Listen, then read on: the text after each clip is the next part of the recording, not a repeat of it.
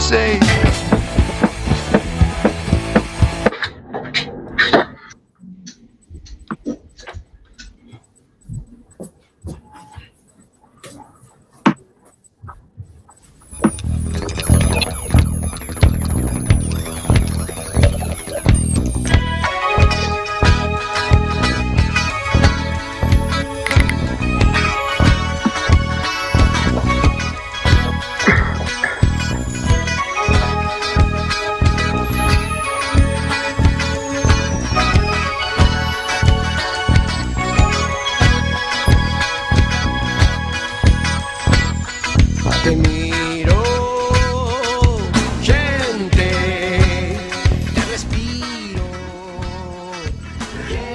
Noches, conciencias. Vamos a nuestro mundo. Estamos en Cuac FM, en el programa Simplemente Gente, programa bisemanal sobre la diversidad cultural en Coruña y sobre los derechos de las personas migrantes. Hoy, miércoles 17 de noviembre del 2021, Día Internacional del Cáncer de Pulmón, Día Internacional de los Estudiantes, Día Mundial del Niño Prematuro, Día Mundial en recuerdo de las víctimas de accidentes de tráfico y Día Nacional de la Seguridad Alimentaria. Hay, miles de personas, hay miles de personas migrantes sin papeles, sin poder trabajar y sin ningún tipo de ayuda del Estado. Se les debe regularizar ya, para que nadie quede atrás y para dejar de tratar a estas personas como ciudadanía de segunda. Del control de sonido se encarga Carlos Reguera. Hola, Carlos. Hola, aquí Carlos en el Día Mundial de todo eso que mencionaba Oscar. Correteando por el ciberespacio nos hemos encontrado a Hortensia Rossi. Buenas noches, Hortensia. Buenas noches. Al señor García. Buenas noches, señor García. Buenas y frías noches a toda nuestra gentería y equipo. Estos días nos informaban que la Iglesia Católica Francesa venderá parte de su patrimonio para indemnizar a las víctimas de abusos sexuales que desde 1950 hasta el día de hoy alcanza unos 330.000 menores. La Iglesia Católica Española no investiga, no indemniza. Misma doctrina, diferente interpretación cuestión de privilegios a cuestión de coherencia. Serán cosas de la diversidad cultural, señor García. También en nuestro correo por el espacio nos hemos tropezado con Oscar G. Buenas noches, Oscar. Hola, buenas noches. ¿Qué tal? ¿Cómo estáis ¿Cómo están ustedes? Estaréis contentos, ¿no? Que van a derogar la ley mordaza. No, que era broma, que la van a maquillar un poquito, van a borrar los puntos suspensivos. Y también nos hemos encontrado con Leticia Santavalla. Buenas noches, Leticia. Está, pero no, no tiene sonido, no tiene el micro abierto. Bueno, está llegando, llegando. La percibimos por el ciberespacio Marisa Fernández, pero bueno, ya la saludaremos cuando termine de llegar. Y también con todos nosotros tenemos a Rubén Sánchez, que hará lo que pueda para que fluya este amordazado programa. Porque sí, a pesar de las noticias, ¿te puedes creer que todavía seguimos amenazados por la ley Mordaza? Y lo que nos queda. Déjanos tus comentarios en WhatsApp o Telegram en el 607-486-482. Y vamos con la sintonía de cositas de la actualidad.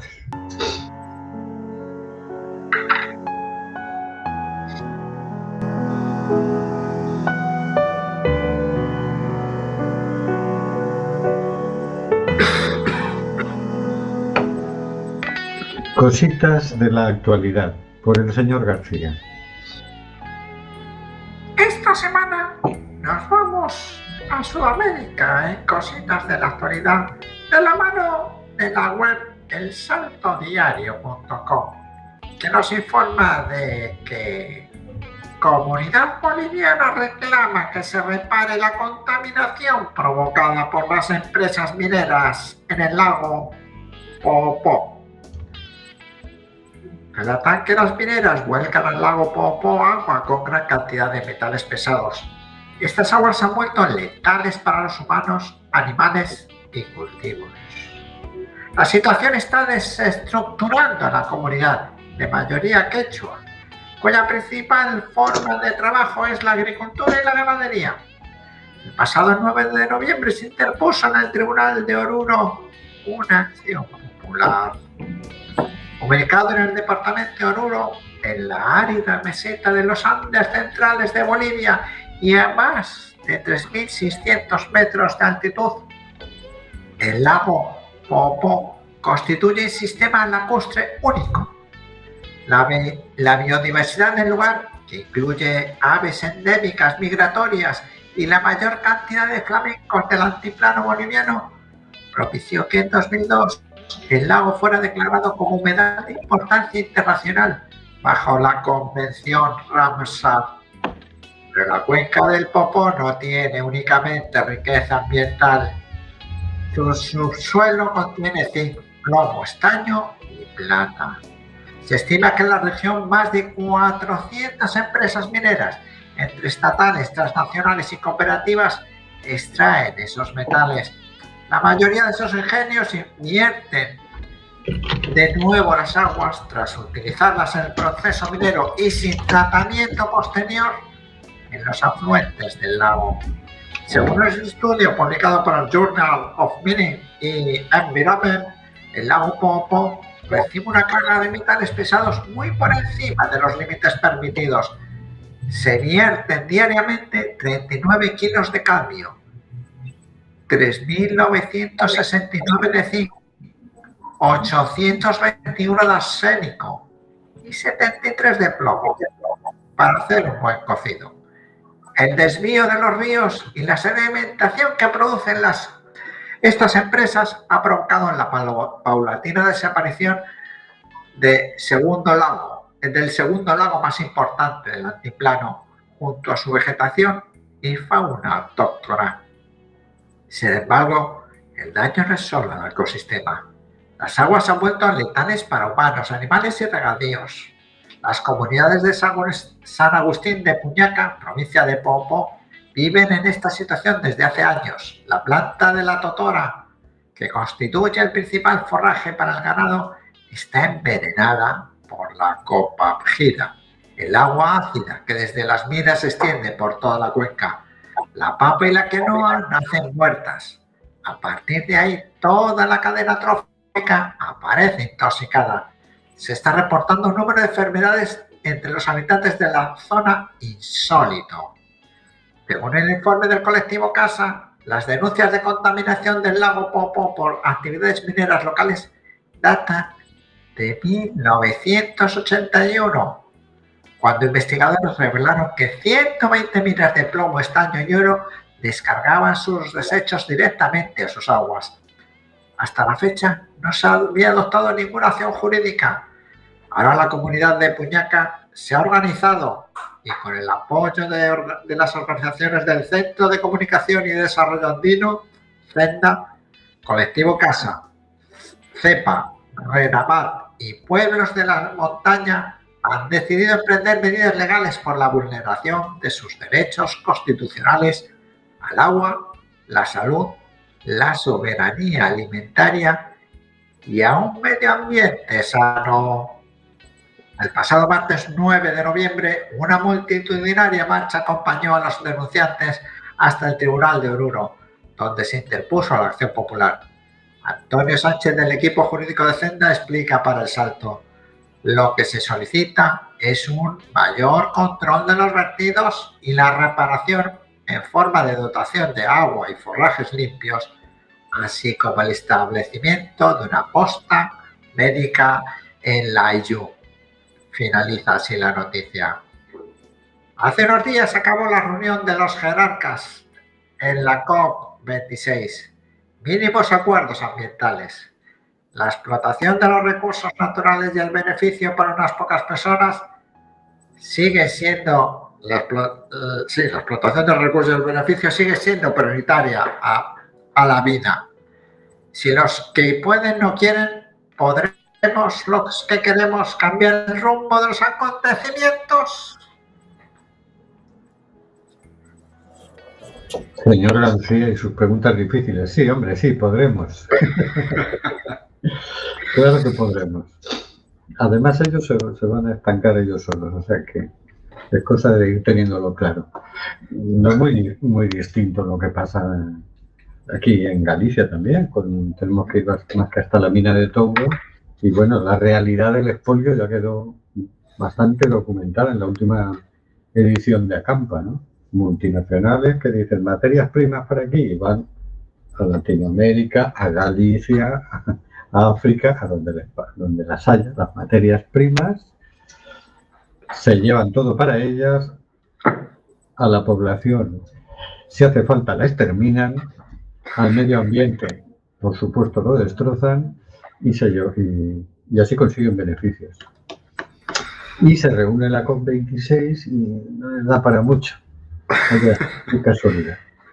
Bueno, lo interesante de, de esta noticia me parece eso, que más que los gobiernos, los, eh, las administraciones, es, es la gente organizada la que tiraba hacia adelante en este tipo de denuncias y en este tipo de, de situaciones.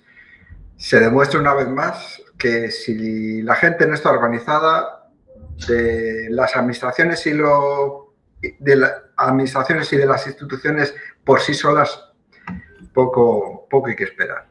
Pues sí. Eh, Entonces, nos queda otra que organizarnos y dar el coñazo. Bueno, que nos dar el coñazo, reivindicar, los derechos más básicos. Pues sí, así es. Bueno, ya lo vamos a dar paso, porque yo ya me puede la ansiedad. Me he enterado de que vamos a tener una sorpresa.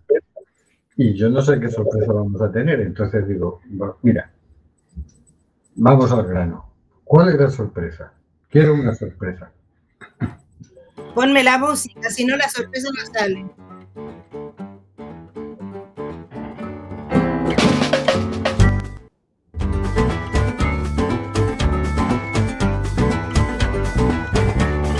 Ah, Yo no sé de dónde soy, mi casa está en la frontera.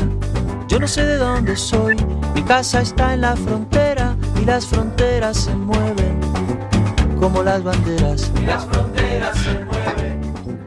como las banderas. La sorpresa es este regalo precioso que tuve hoy, que tenemos a Paula de visita. Bueno, justo coincidía con el programa, este, nos acompaña. Buenas noches, compañeros. hola Paula. ¿Por cuánto Buenas noches? Galicia querida, después de tanto tiempo. Hola, Pablita. Hola, Carlos. Hola, Bueno. buenas noches. No te escapas del programa sin prometernos No, jamás, jamás los abandonaré. Cada tanto, pero aparezco. No, no, pero prométenos un café. Prometo un café. Ahora, en esta vuelta no, porque me voy mañana por la mañana, pero la próxima, juro. Te escapas, te escapas al final, te caches la mar. Bueno, pues oye, muy agradable la sorpresa, bien. Bien, bueno, pues vamos a por lo siguiente. Vamos. Eh, vamos a escuchar una canción que se titula Bailando, de Pedro Pastor y Los Locos Descalzos. Adelante, Audia.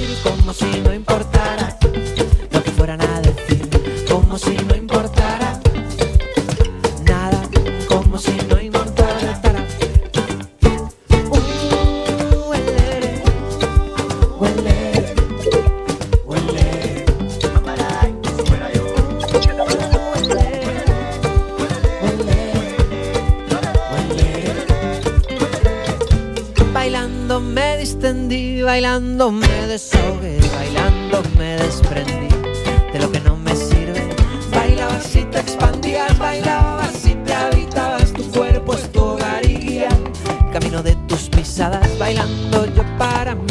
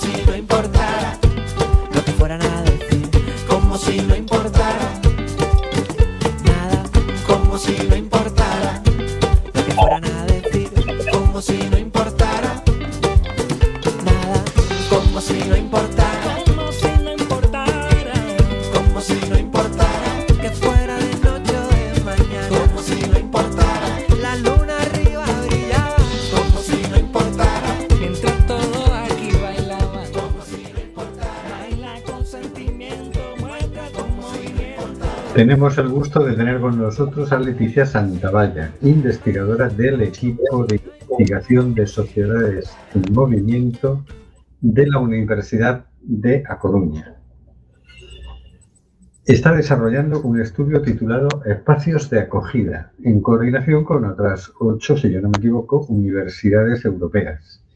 Este estudio trata de responder a una doble pregunta. ¿Cómo contribuir a la revitalización de las zonas que se están reduciendo, despoblando en la Unión Europea y al mismo tiempo ofrecer un espacio acogedor para que las personas migrantes de fuera de la Unión Europea sigan sus proyectos de vida. Esto de por sí es una buena noticia.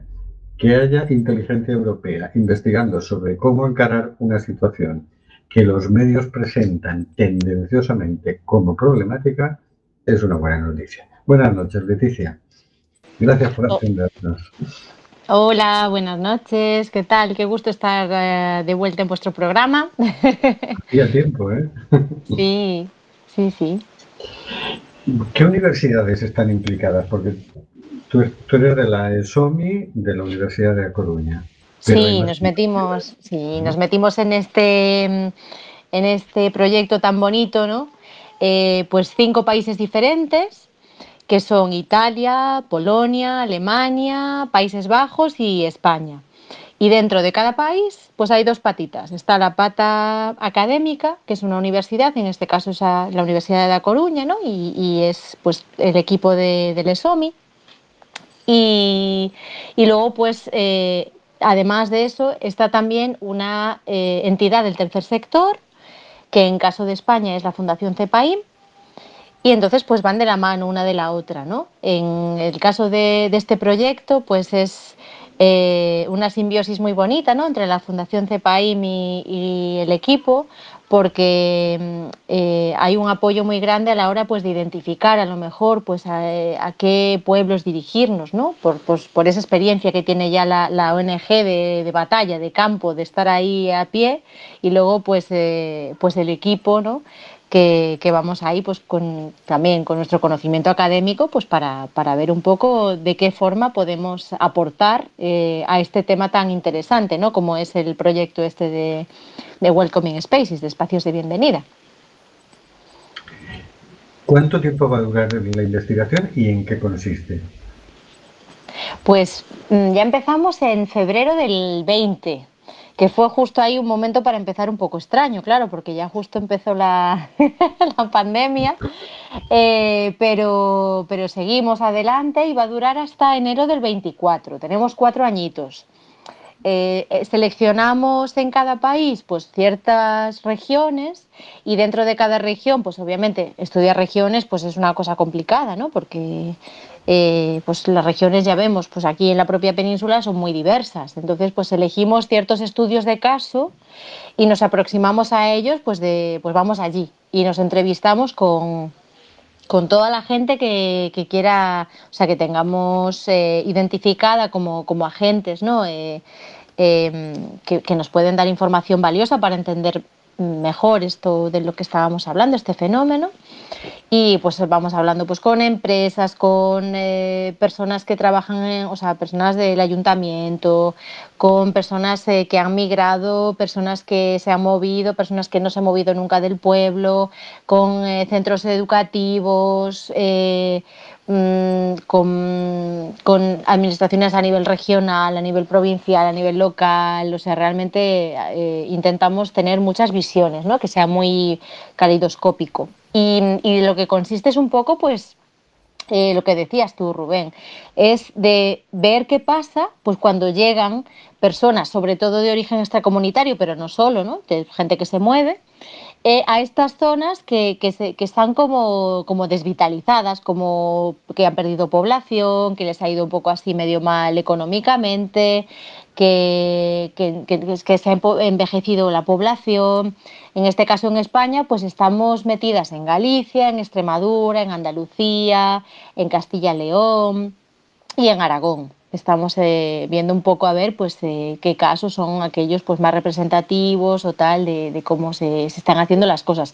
En todo caso es muy innovador porque ya había estudios de mm, eh, pues que hablaban un poco de esto de la España vaciada, muchísimo trabajo sobre esto hay escrito ya, también había muchos, muchos trabajos sobre pues qué pasa ¿no? cuando llegan personas de, de orígenes extracomunitarios pero algo que combine las dos cosas pues es, innovador ¿no? Y, va un poco también pues para responder estas grandes eh, cuestiones o, toda esta información mediática pues muchas veces eh, eh, orientada hacia ciertas ideologías ¿no? Eh, pues, pues precisamente para contradecirlos, para decir, no, señoras y señores, esto está pasando, es posible, y aunque no hemos encontrado eh, el espacio de bienvenida ideal y perfecto y tal, ¿no? Sí que estamos viendo ejemplos de cosas que eh, han funcionado, funcionan o que pueden hacerse eh, pues de forma planificada, organizada y, muy bonita, ¿no? Con mucho cariño. Mm. Ayer escuchaban, hubo un encuentro este fin de semana sobre Mérida, sobre migraciones, ¿no? y estaba escuchando la intervención de Rosa María Calaf que también estuvo en la campa. Y ella decía, es que en los medios no, no se cuentan las experiencias positivas. Pero, por ejemplo, Alemania, que absorbió un millón y medio de personas refugiadas cuando la llamada crisis de, de los refugiados en el 2015-2016, eh, ahora mismo, por ejemplo, gran parte de esas personas ya están integradas en el mundo laboral y lo que han aportado con sus impuestos casi cubre ya la inversión que se hizo en la acogida, que acoger a un millón y medio de personas, te puedes imaginar que, que cuesta dinero, ¿no? Pero de eso no se habla. Hmm. Es muy habla. curioso. Hmm. Que hay cuatro nazis que han quemado un centro de, de acogida de refugiados pero lo otro no, no, se, no se divulga, ¿no? Y claro que hay experiencias muy, muy positivas, ¿no? Y más que las habría si se gestionara con inteligencia. En este caso hizo Alemania, pero todos, ¿no? Es decir, oye, que aquí no tenemos albañiles ahora mismo. Hay construcciones que se están retrasando, por un lado porque se han encarecido los materiales, pero por otro lado porque no tenemos albañiles. Pero es que vamos a recoger la fresa y no tenemos mano de obra. En Inglaterra ya no tiene ni quien les conduzca los camiones. Es decir, necesitamos que venga gente, gente joven, gente con ganas de trabajar, con diversas cualificaciones, y, y, lo que hacemos es matarlos por el camino. ¿no? Hmm. Sí. Perdona, y sí, y sí que lo hay, sí o sea, y realmente sí que vemos que hay, existen esas oportunidades, ¿no? Eh, hay un montón de, de, sitios por los que hemos pasado y nos hemos entrevistado con personas, así la gente del equipo, y realmente vemos que puestos de trabajo hay. Em, la vivienda ya es una cosa más complicada, porque ya es más, es algo que, que hemos visto que, que bueno, que es, es, difícil, ¿no? Por diferentes motivos y tal. Eh, pero, pero sí, que, que, hay oportunidades, que hay eh, eso, pues muchos puestos de trabajo. Y luego eh, la cuestión de, de, que muchas personas también deciden eh, ir al medio rural y establecerse en el medio rural pues por, por motivos exactamente idénticos a los que eh, lo buscaría o lo buscan las, las personas que, que, son nacidas en España. ¿no? Eh, pues eh, muchas personas también eh, tienen esa preferencia pues por temas de crianza a lo mejor o a lo mejor eh, estamos viendo que mm, que, al, que, algunas personas lo utilizan como, eh, como un, un, paréntesis de unos años que hace de trampolín para después su proyecto de vida, su proyecto migratorio, de, de ahorro, ¿no? porque es verdad que en el medio rural hay, hay cuestiones que, que a lo mejor se abaratan ¿no? con respecto a, a, zonas urbanas, otras no, claro, es que todo tiene sus, sus, sus partes ¿no? y estamos viendo esto.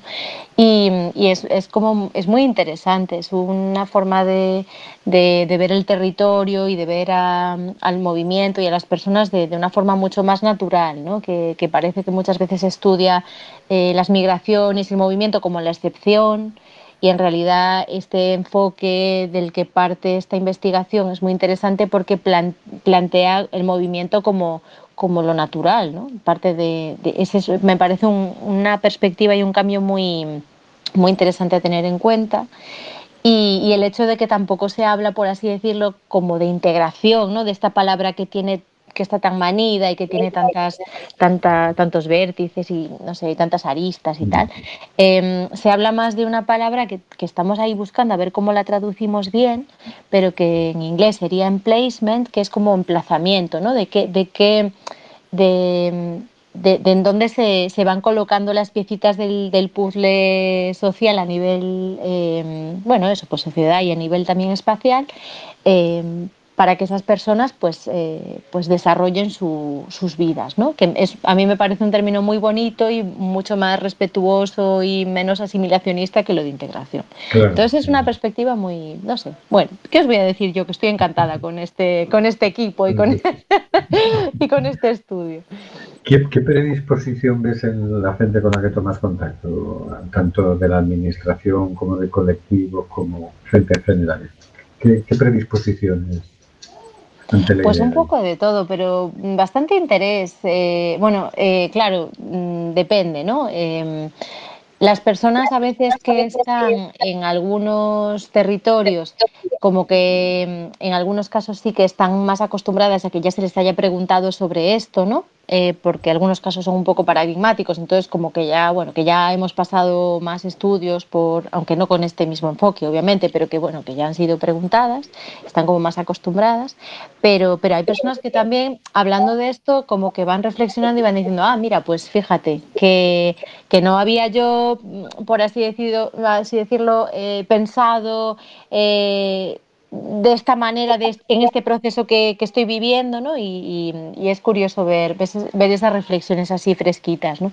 Por otra parte, también, eh, bueno, hacia, hacia, nosotras estupendo, ¿eh? que la gente nos ha recibido en todas partes con los brazos abiertos y en momentos muy difíciles, que era, bueno, pues eso, haciendo trabajo de campo en, plena, en plenas olas de, de pandemia y, y, todo el mundo encantado, y eso que es población mayor, eh, pues lugares así muy muy poco poblados donde eh, pues éramos como un elemento externo eh, que podía ser visto como hostil, ¿no? Pero muy bien. Y luego pues por parte, realmente por parte de, mm, de, de las administraciones públicas a nivel local, mucho interés eh, porque realmente sí que están muy interesadas en, en esto ¿no? y, en, y, en, verlo de formas.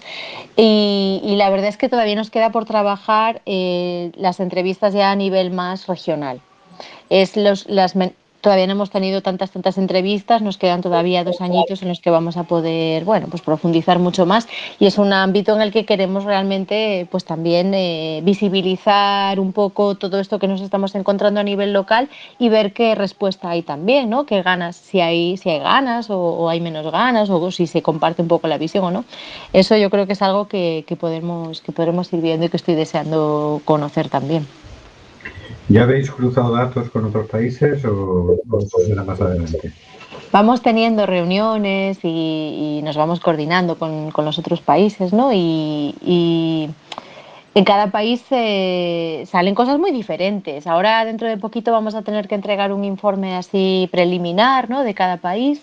Y es muy curioso porque, em, por ejemplo, en otros países los flujos eh, que van hacia, o sea, que, que, pueblan el medio rural, pues son em, más personas que están solicitando asilo, personas que ya han obtenido algún tipo de protección internacional, personas refugiadas.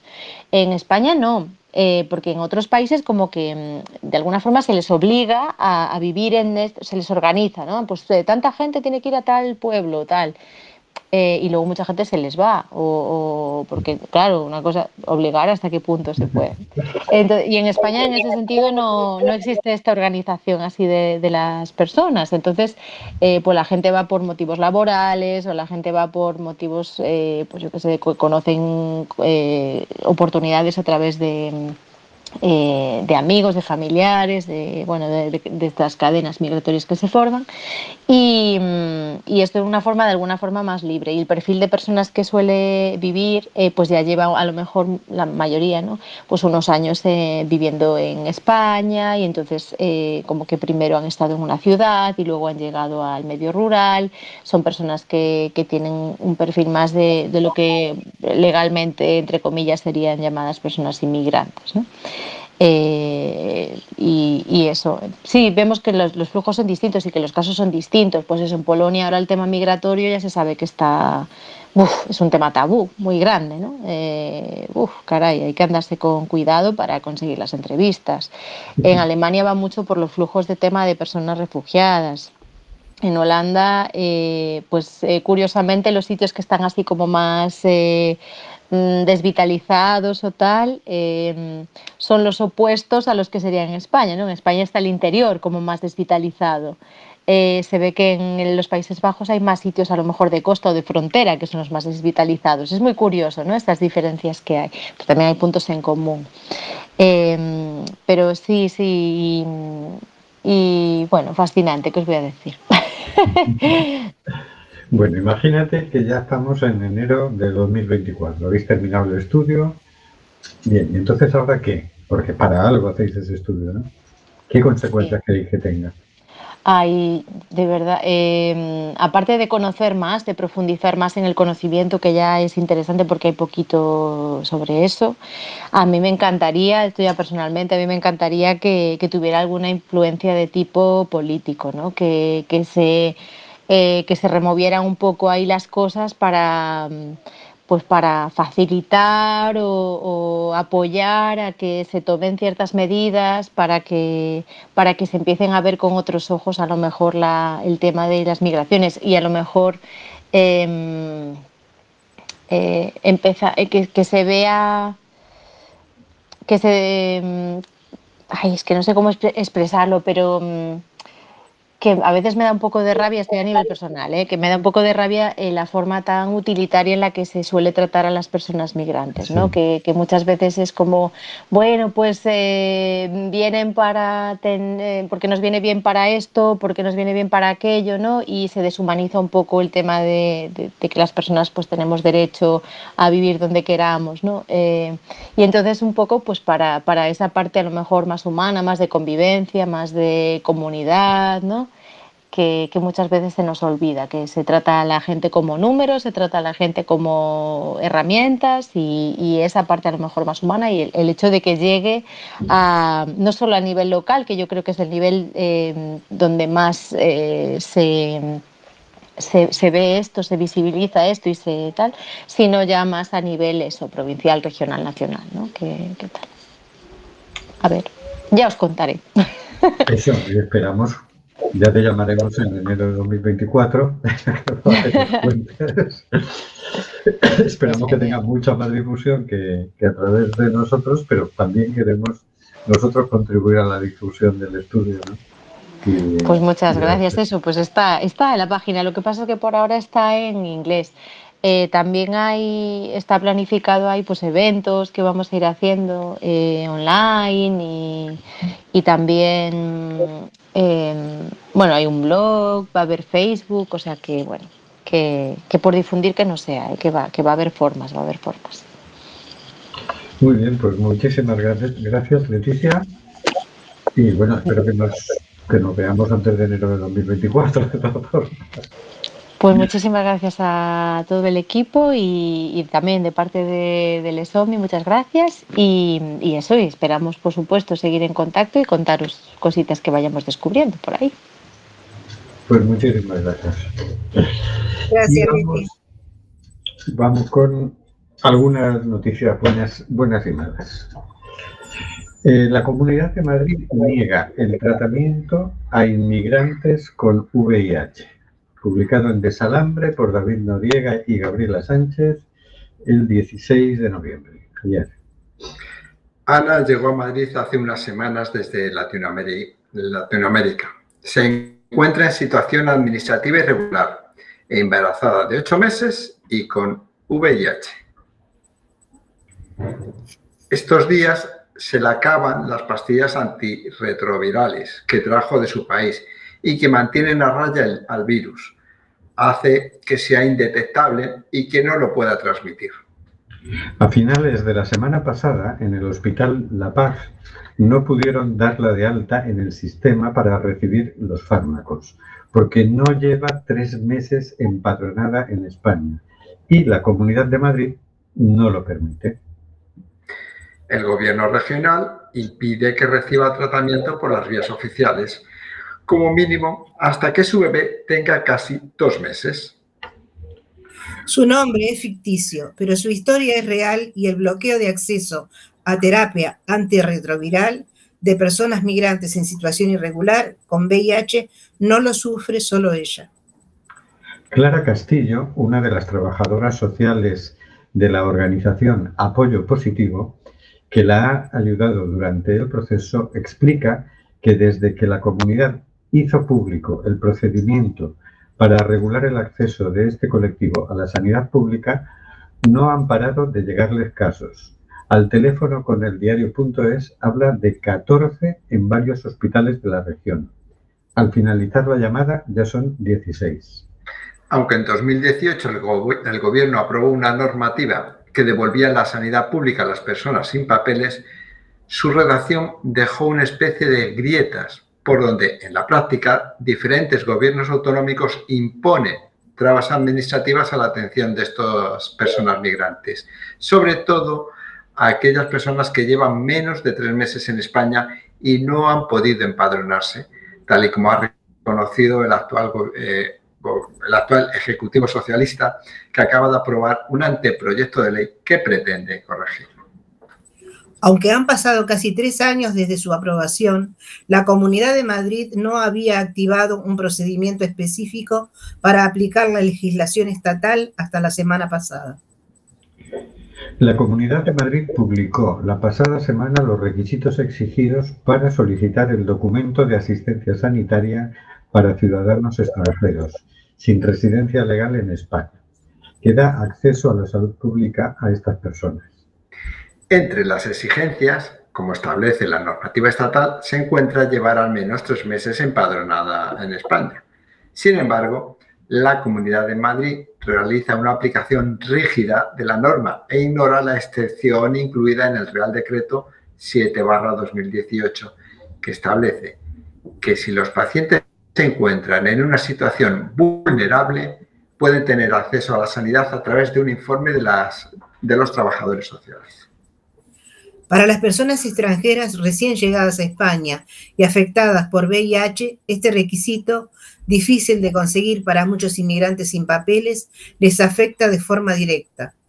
Tienen que conseguir un piso, que les hagan contrato, un recibo a su nombre, cita en el padrón, empadronarse y esperar tres meses. En el mejor de los casos, estamos hablando de cinco o seis meses hasta que puedan comenzar a recibir el tratamiento, explica el responsable de salud de Acción, Triángulo y Refugiados sin Fronteras, Gerjo Pérez Meliá. Esta exigencia para acceder a la sanidad pública madrileña se aplicaba, se aplicaba de una manera arbitraria, por lo que muchos hospitales o centros de salud valoraban cada caso a la hora de darles de alta en el sistema. Y las personas con VIH, debido a los efectos que pueden tener la interrupción o falta de tratamiento, acababan consiguiendo ser incluidos, sobre todo en algunos centros de referencia, en enfermedades infecciosas, hasta la semana pasada. Los sanitarios nunca dejan a nadie sin tratamiento, explica la presidenta de Apoyo Positivo Reyes Velayos.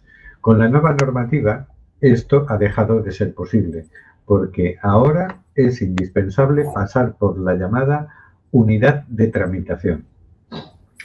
Hay siete, una por cada área asistencial, y están formadas por profesionales con formación específica en materia de aseguramiento y procedimiento administrativo. Señala en un comunicado la Consejería que prevé la próxima incorporación de trabajadores sociales.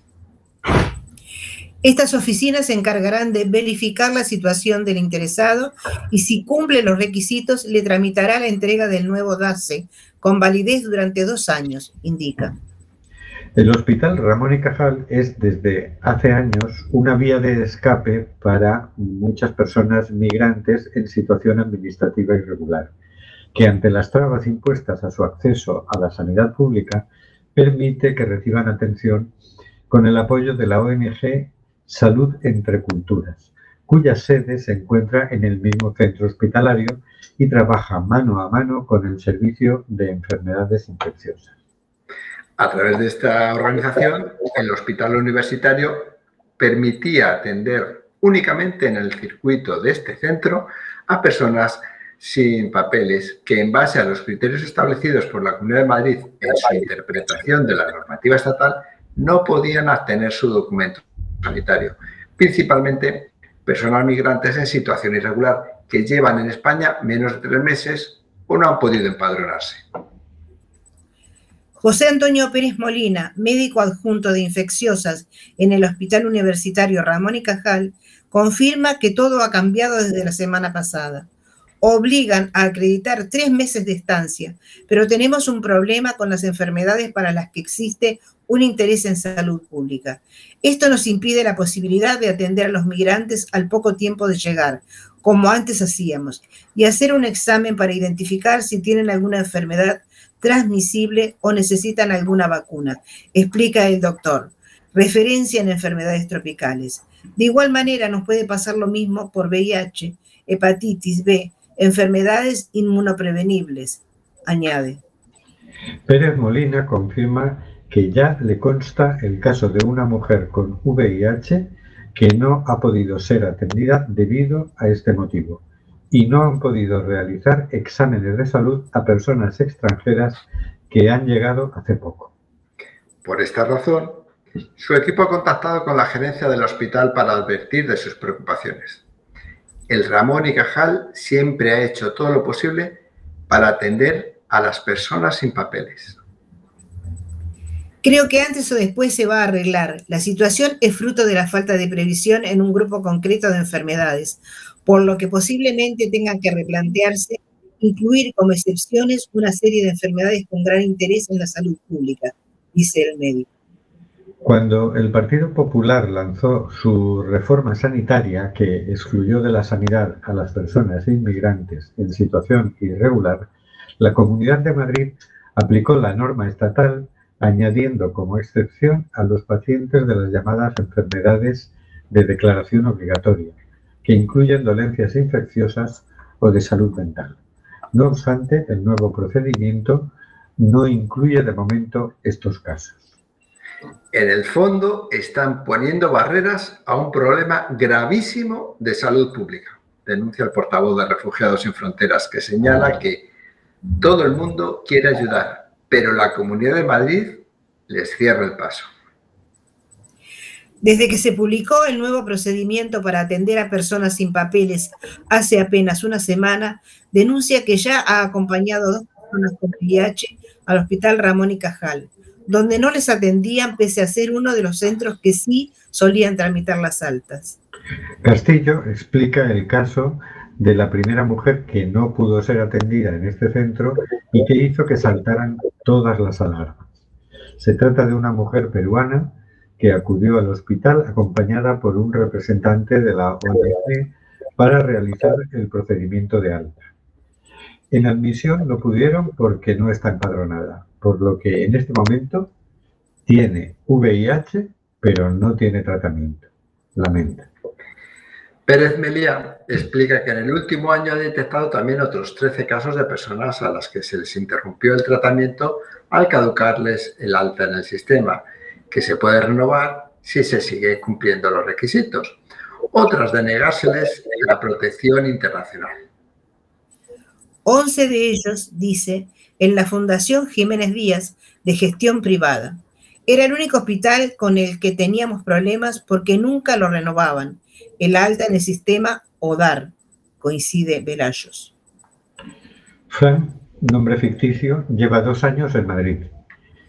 Dice, me atendieron muy bien en cuanto a salud y me daban la medicación en la Fundación Jiménez Díaz. Explica. Hasta el pasado jueves, cuando fue a farmacia hospitalaria a recoger sus pastillas y se encontró con un no. En el sistema parece que te dieron de baja. No aparece nada, explica que le dijeron. Sin una razón para el parón, le derivaron a su centro de salud Después de mucho rato revisando, me dijeron que tenía que estar cotizando, cuenta. Cuenta Nacho Revuelta, de Yo Sí Sanidad Universal. Advierte de que el nuevo procedimiento para dar acceso sanitario a este colectivo ha acarreado un gran número de bajas en el sistema. Según los casos recibidos, algunas personas son dadas de baja sin previo aviso, mientras que otras han recibido cartas en las que se les pide renovar su documento sanitario en las nuevas unidades. El artículo continúa, porque la cosa no termina aquí, pero bueno, lo vamos a dejar aquí. Bueno, ¿qué os parece? Bueno, es, eh, hay que recortar, hay que ahorrar gastos en la sanidad. Me, parece, demencial, o sea, estamos hablando de un tema de salud de personas eh, y un problema, tema grave de salud. O sea, que tienes que tener un seguimiento y una medicación constante y permanente. Me parece irracional que te den de baja por temas burocráticos y la burocracia que, han establecido para, para poderse tener ese, tratamiento. Es demencial. Pero bueno, de Madrid tampoco podemos esperar grandes cosas, que supongo que no solo, solo pasará en la Comunidad de Madrid, ¿no? Pero, pero oye, piensa una cosa, si tú vas por la calle y te cruzas con una persona que se está desangrando ahí y pasas de largo, tú cometes un delito de denegación de auxilio. Sí. Y la administración no. La administración puede dejar a la gente tirada, sin tratamiento, puede denegarles la, atención médica, los medicamentos, etc. la verdad es que debería ser un delito, debería meter a la Consejería de Sanidad de la Comunidad Autónoma de Madrid en la cárcel. Totalmente. Pues sí, pues sí, y si hay que juntar firmas para que lo hagan, pues lo hacemos, no sé. Yo creo que vamos a tener que empezar a juntar firmas para todo hoy por hoy. ¿eh? Qué desastre. Igualmente, si me permiten, compañeros, poner un puntito de luz en la conversación, quiero contarles una buena. En la comunidad balear donde yo vivo, eh, la asistencia médica se le da a las personas sin papeles, sin restricciones y sin problemas. Eh, se supone que durante un año, ¿sí? Dándoles ese plazo para que regularicen su situación. Pero mi pareja que ya hace casi un año y medio que vive aquí y que todavía no tiene regularizada su situación, eh, sigue obteniendo asistencia sanitaria. sin problemas y sin preguntas. Ajá, bien. Eso tranquiliza un poco. Por, lo me- por lo menos hay un sitio donde... Pues sí. Hombre, es, eh, la norma, toda norma tiene su forma de aplicación y su flexibilidad. Está claro que a algunos les interesa ser rígidos y, y cumplir y llevar todos los papeles, y a otros, pues, eh, depende del, del punto de, de interés, si es sanitario o si es de otro tipo. Tampoco tiene nada que ver el gobierno balear con el gobierno de Madrid. A todo hay que decir. Sí, sí, sí. Es que con Sí, el sí. gobierno de Madrid, madre mía, ¿eh? Bueno, bueno. Pero si podemos tener la libertad de salir de cañas, todo está bien, ¿no? Yo pregunto, ¿no se habló más del hospital ese medio fantasma que estaba sin quirófanos y, No, y que inauguraron con tanto bombo y platillo, ¿no? Sí, se habló. Lo último que sé que no sé si hay 300 sanitarios ahí, 300, estoy exagerando. Pero bueno, que tenía, tenía poquitos pacientes, pero seguía teniendo asignados un buen número de sanitarios. Ah, Porque realmente era un hospital de. No es un hospital, porque no tenía quirófanos. Era realmente se tenía que. Una clínica de pandemias, o sea, para gente para reposar realmente y tener un control médico. Pero Nada no, más. como hospital, como hospital, realmente yo creo que ningún médico lo puede llamar hospital. Claro. qué desastre. Qué Hoy en día que se llama cualquier Pero- cosa a cualquier cosa. Pero Sí. de todas maneras, ahí no hay que olvidarse, había que competir con los chinos, que hab- habían hecho uno también tremendo en nada, y había que mm, activar la economía de las empresas amigas, que se, llevaron, se han llevado un buen pico con la construcción de ese, de ese lugar. Pues me parece que ganaron los chinos, ¿eh? porque los chinos levantaron en 10 días un hospital de 13 plantas al inicio de la pandemia. Sí, Eso sí. fue, fue colosal. Y para Sí. todo uso, ellos sí, para todo Sí. uso. Creo que lo equiparon, además. bueno, mm, no sé si lo sabéis, pero os tengo que dar yo una sorpresa triste. ¿no? Eh, a- anoche, no, antes de anoche, nos dejó nuestro amigo José Manuel Sánchez Mese- Mesejo, Cholo. Ah, Algunos os acordaréis porque con él organizábamos en el Agra del Orzán las fiestas de la diversidad cultural, con él y con muchas más personas. ¿no? Sí. Él venía en representación de, Unida, él llegó a ser candidato a la alcaldía por Izquierda Unida, pero bueno, era una persona que, que daba gusto tratar con él, era muy desprejuiciado, podías hablar con él de todo, era muy activo, él fue directivo de la Fundación Deportiva Sin Querer, eh, fundó también la Asociación de Vecinos de Bañou, y cuando se metió en Izquierda Unida eh, le metió una dinámica tremenda, de repente Unida estaba en los medios de comunicación, le entrevistaban, estaban en la calle con una pancarta, es decir, fue tremendo. Y creó vínculos entre organizaciones y colectivos que todavía hoy se mantienen. Así que de alguna manera yo creo que Cholo nos ha dejado corporalmente, pero no nos va a dejar nunca porque las consecuencias de las cosas que hizo continúan adelante, ¿no? Pero bueno, quería tener una palabrita para recordarlo y despedirlo, ¿no? Pues sí, está bien. Y no nos va a dar tiempo a, a- Teníamos una noticia muy bonita, pero la vamos a dejar para el próximo programa, aunque con, con esta vorágine de noticias, no sé. no esté tan fresca, pero la vamos a dejar porque ahora ya no Pues no te preocupes que para, para el primero ya van a haber muchas más noticias. Más noticias de estas, ¿no? Bien. Bueno, pues nos vamos a despedir hasta el próximo 1 de diciembre. Que no es fiesta. que- ¿Quién piensa que es no, 1 de 1 de diciembre no es fiesta? Podemos hacer una fiesta nosotros en el programa. ¿Cómo? ¿Se dieron cuenta que Leti nos mostró el niño? Sí, Pues claro. no hagamos Hermoso. nada hermoso. Y vamos leyendo las noticias y distrayendo. en fin, esas son las cosas bonitas de la vida. ¿no?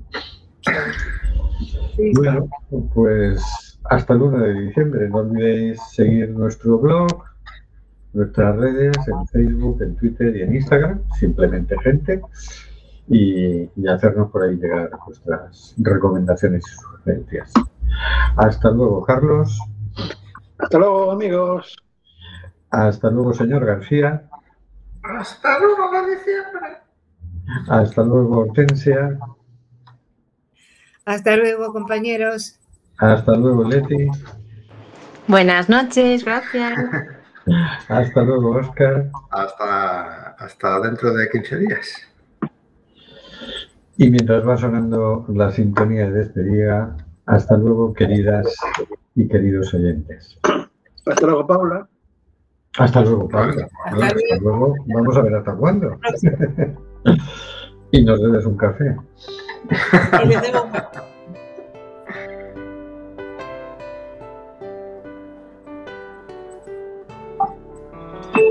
Está muriendo gente en el Mediterráneo y el Atlántico. Nosotros hacemos este programa. ¿Qué vas a hacer tú?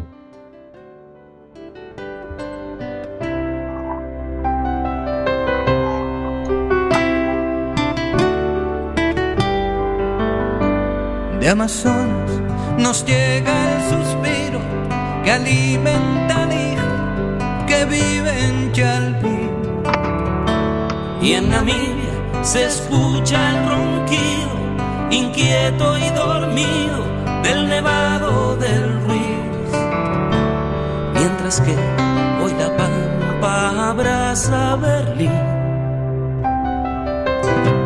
Coliseo despierta New York.